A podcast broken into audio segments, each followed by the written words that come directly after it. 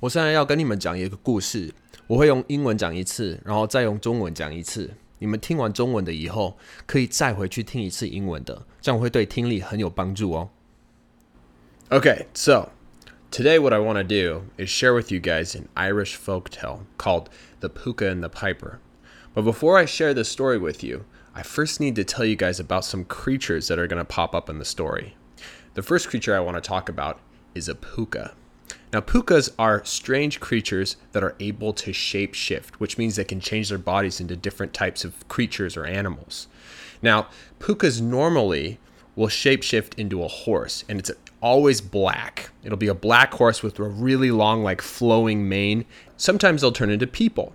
But the thing is, is when they turn into people, most of the time, one of their body parts will still look like an animal. So sometimes they'll have goat legs or, you know, fox ears or something like that. Now, before I get started, just want you guys to understand I've read a bunch of versions of this story, and what I decided to do is just take my favorite parts of each version and then just add some stuff that I think would make the story even better. Okay, so in Ireland, there was this boy that lived in a village, and this boy loved to drink. He loved to drink, and he would go to the bar all the time. Besides drinking, the only other thing he liked to do was play his bagpipes. Now, bagpipes are those those flutes that Scottish people will play, where there's a huge bag and you put it under your armpit and you go, and then you kind of blow on this flute right here, and you, you just kind of do it over and over again, right?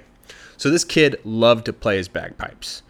So he played his bagpipes, and people thought he was okay at it. But here's the thing: this kid only knew one song and that's all he would play was the same song over and over again. Well, he actually started to get kind of good at playing that song. And so he'd always be playing it at the bar and people would be listening to him and be like, "Well, give him like some coins and stuff, give him some money."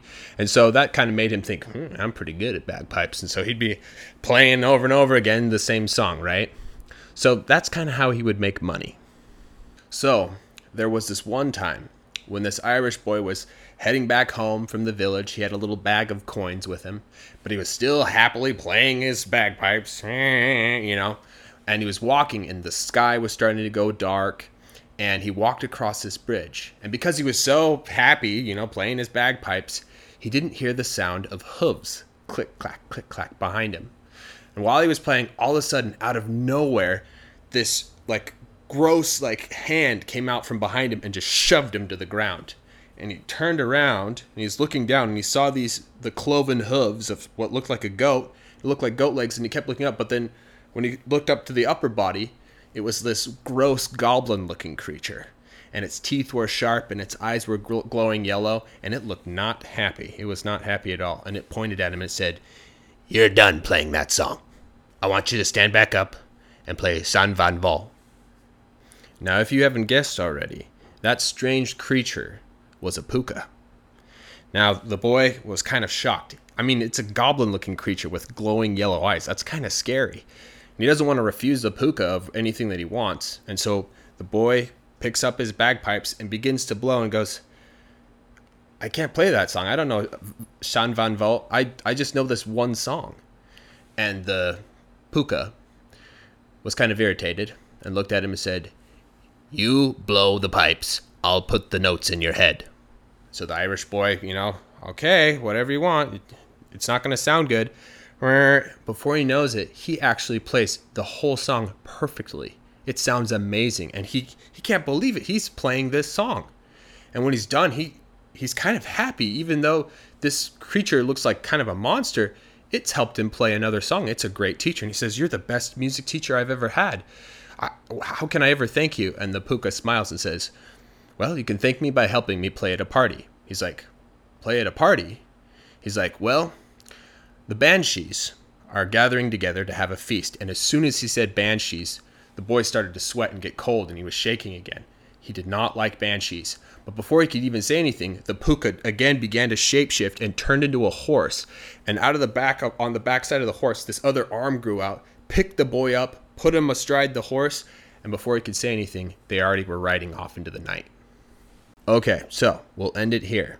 And next time, what we'll do is we'll talk about what happened at this feast and why this boy was so afraid of these things called banshees.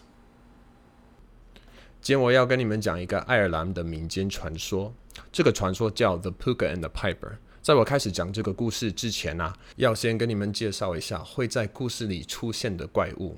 首先，我要讲这个叫做 Pook 的怪物。这个 Pook 很奇怪哦，它会变身，就是它可以变成不同的怪物或动物。不过它最常变成马的样子，而且会变成黑色的黑马这样，然后会有很长很飘逸的鬃毛。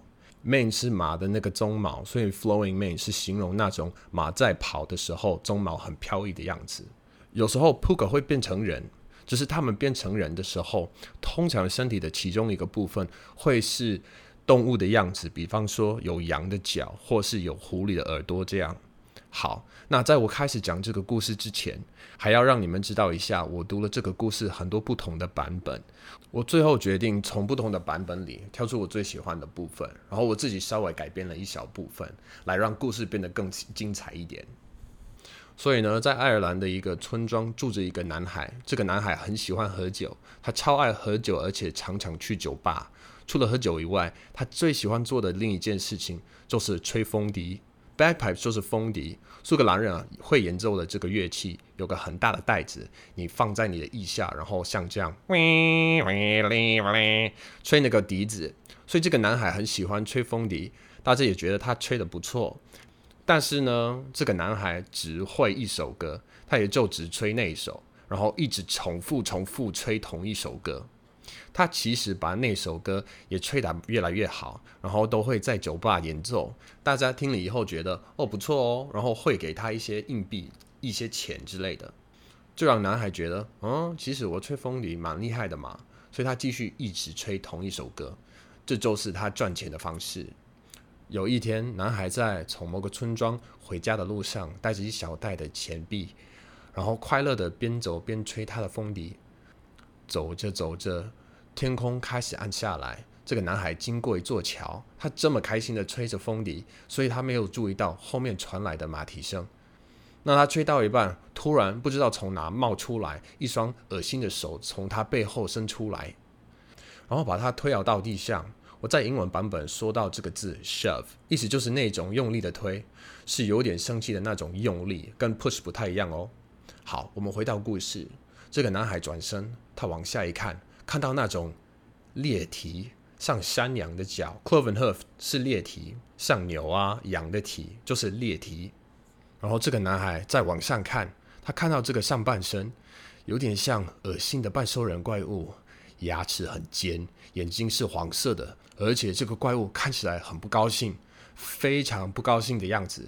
这个怪物指着这个男孩说：“你别再吹那首歌了，我要你站起来，给我吹这首《山发 fall》。”那如果你还没有猜到，这个怪物就是 Pooka，男孩吓死了，一个半兽人，还有黄色的眼睛，看起来还还蛮可怕的。他当然不想拒绝 Pooka 的任何要求，所以男孩把风笛拿起来，正要准备吹的时候，就说：“我没办法吹这首歌，我不知道怎么吹《三发 Vol》，我只会一首歌。扑克有点不耐烦的看着他说：“你吹就好。”我会把音符放进你的脑袋。这个男孩说：“OK，随你喽，一定会很难听哦。”但是在这个男孩还没有意识过来前，他把这个曲子吹得超完美，听起来超棒的。他不敢相信自己在吹这首歌。男孩吹完以后，非常的开心。虽然这个扑克看起来像怪物，但是他让他学会吹另一首歌。他是个很棒的老师，所以男孩说。你是我有过最棒的音乐老师，我要怎么谢谢你呢？扑克微笑，然后说：“你可以帮我在一个派对演奏，当做感谢我。在一个派对演奏吗？”扑克说：“对，这些 benches 要聚集在一起，有一个宴会。”男孩一听到 benches，他就开始冒冷汗，然后开始发抖。他非常不喜欢 benches，但是在这个男孩想开口前，扑克已经变成一只马，然后在马的背上长出一只手，把这男孩抓起来。放到马背上，男孩都还来不及说话，他们就在夜晚里离去了。OK，所以我们先停在这里。下一次我们会讲在宴会发生什么事，还有为什么这个男孩这么怕 benches。